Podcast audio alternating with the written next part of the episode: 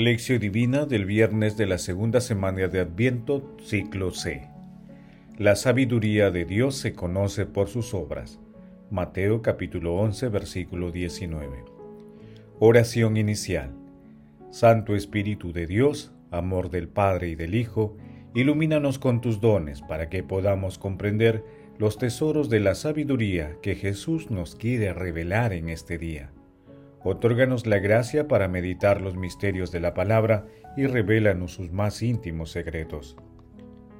Madre Santísima intercede ante la Santísima Trinidad por nuestra petición. Ave María Purísima, sin pecado concebida.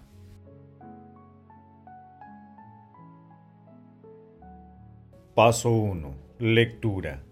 Lectura del Santo Evangelio según San Mateo capítulo 11 versículos del 16 al 19. En aquel tiempo, Jesús dijo a la gente, ¿A quién se parece esta generación? Se parece a los niños sentados en la plaza que gritan a otros. Hemos tocado la flauta, pero ustedes no han bailado. Hemos cantado lamentaciones, pero ustedes no han llorado. Porque vino Juan, que ni comía ni bebía, y dice, tiene un demonio. Vino el Hijo del Hombre que come, bebe, y dicen, ahí tienen a un comilón y borracho, amigo de publicanos y pecadores. Pero la sabiduría de Dios se conoce por sus obras. Palabra del Señor, gloria a ti, Señor Jesús.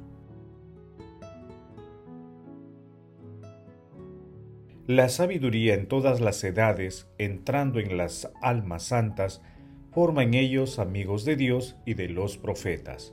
Sabiduría capítulo 7 versículo 27. El texto de hoy, como el de ayer, forma parte del pasaje denominado Jesús habla sobre Juan, que también se ubica en Lucas capítulo 17 versículos del 18 al 35.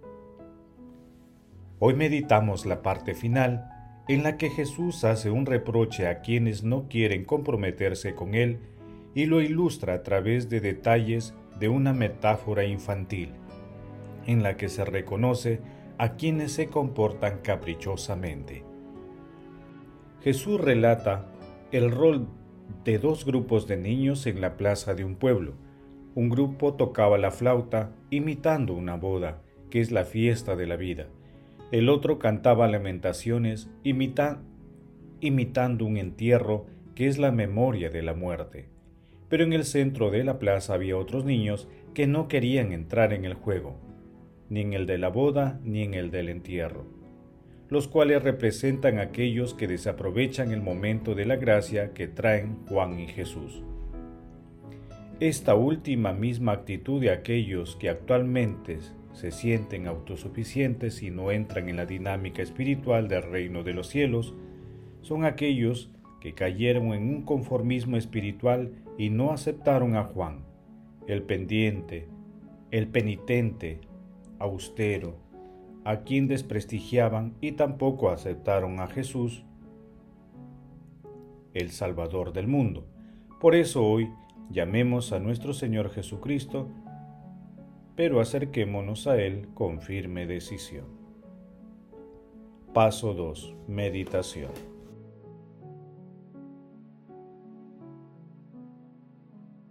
Queridos hermanos, ¿cuál es el mensaje que Jesús nos transmite a través de su palabra? La actitud de las personas del pasaje evangélico evidencia en el comportamiento que exhibimos muchas veces cuando descalificamos lo que no nos interesa o lo que no queremos conocer o reconocer, a través de una creativa variedad de justificaciones.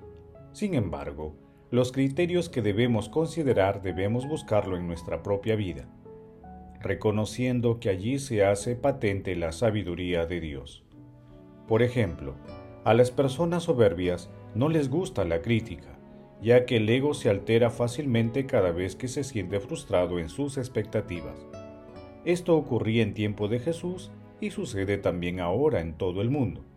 Hay personas que tienen un gran apego a las enseñanzas tradicionales y no aceptan otros modos de explicar y vivir la espiritualidad cristiana basada en la fe.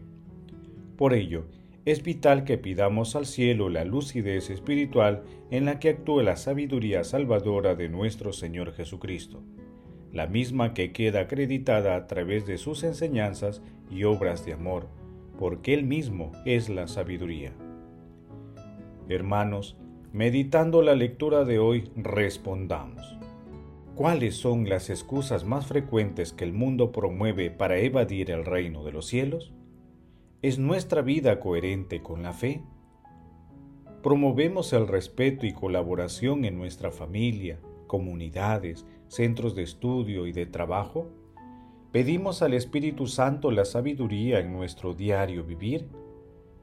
Que las respuestas a estas preguntas nos ayuden a descubrir en nuestras acciones cotidianas el inmenso amor que nuestro Señor Jesucristo siente por nosotros y la cercanía del reino de los cielos. Jesús, María y José nos ama. Paso 3. Oración.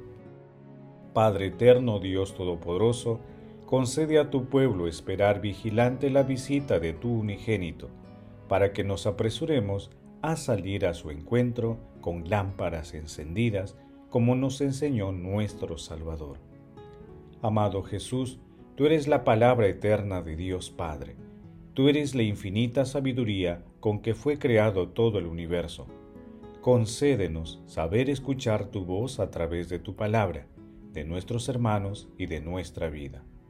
Amado Jesús, fortalece al Papa Francisco, a los obispos, a los sacerdotes y diáconos, a los consagrados y consagradas para que en unión íntima contigo y encendidos por la fe, la esperanza y el amor, lleven tu paz a toda la humanidad.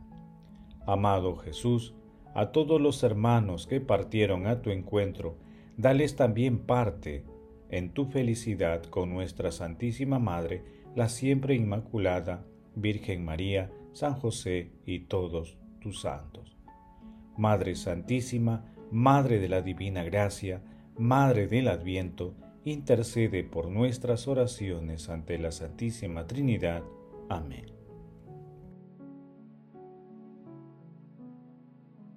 Paso 4. Contemplación y acción. Hermanos, dirijámonos a Dios con la oración para alcanzar la sabiduría. Sabiduría capítulo 9 versículos del 1 al 18. Dios de mis antepasados, Señor de misericordia, que hiciste todas las cosas con tu palabra y con tu sabiduría, formaste al hombre para que dominara todas tus criaturas, gobernase el mundo con justicia y santidad, y juzgase con rectitud de espíritu. Dame la sabiduría que reina junto a ti, y no me excluyas de entre tus hijos. Porque soy siervo tuyo, hijo de tu esclava, un hombre débil y de vida efímera, incapaz de comprender el derecho y la ley. Pues aunque uno sea perfecto entre los hombres, si le falta tu sabiduría, será tenido en nada.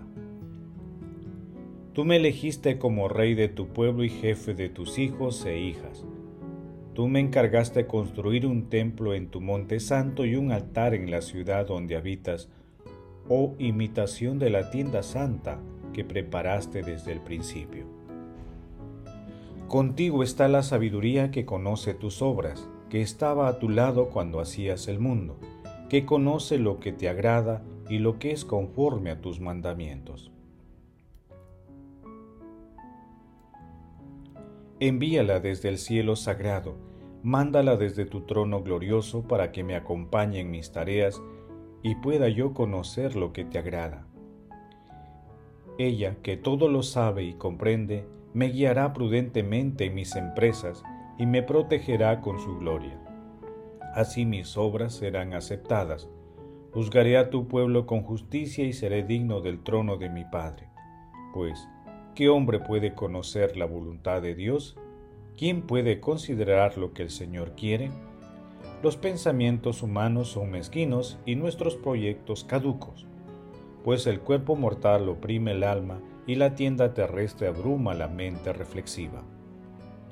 Si a duras penas vislumbramos lo que hay en la tierra, y con dificultad encontramos lo que está a nuestro alcance, ¿quién puede rastrear lo que está en los cielos? ¿Quién puede conocer tu voluntad si tú no le das la sabiduría y le envías tu Espíritu Santo desde el cielo? Así enderezaremos los caminos de los habitantes de la tierra.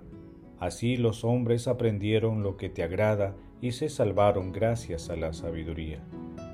Hermanos, busquemos el don sobrenatural de la fe y, la, de la sabiduría a través de la oración.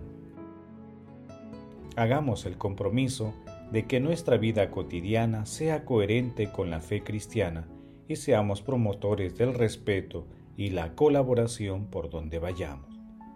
Que nuestra oración a la Santísima Trinidad sea constante y que busque siempre la compañía de nuestra Santísima Madre y San José.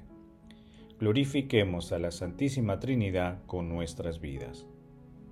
Oración final. Gracias Señor Jesús porque tu palabra nos conduce por los caminos de paz, amor y santidad. Espíritu Santo, ilumínanos para que la palabra penetre a lo más profundo de nuestras almas y se convierta en acción. Dios glorioso, escucha nuestra oración, bendito seas por los siglos de los siglos. Madre Santísima, intercede ante la Santísima Trinidad por nuestra petición. Amén.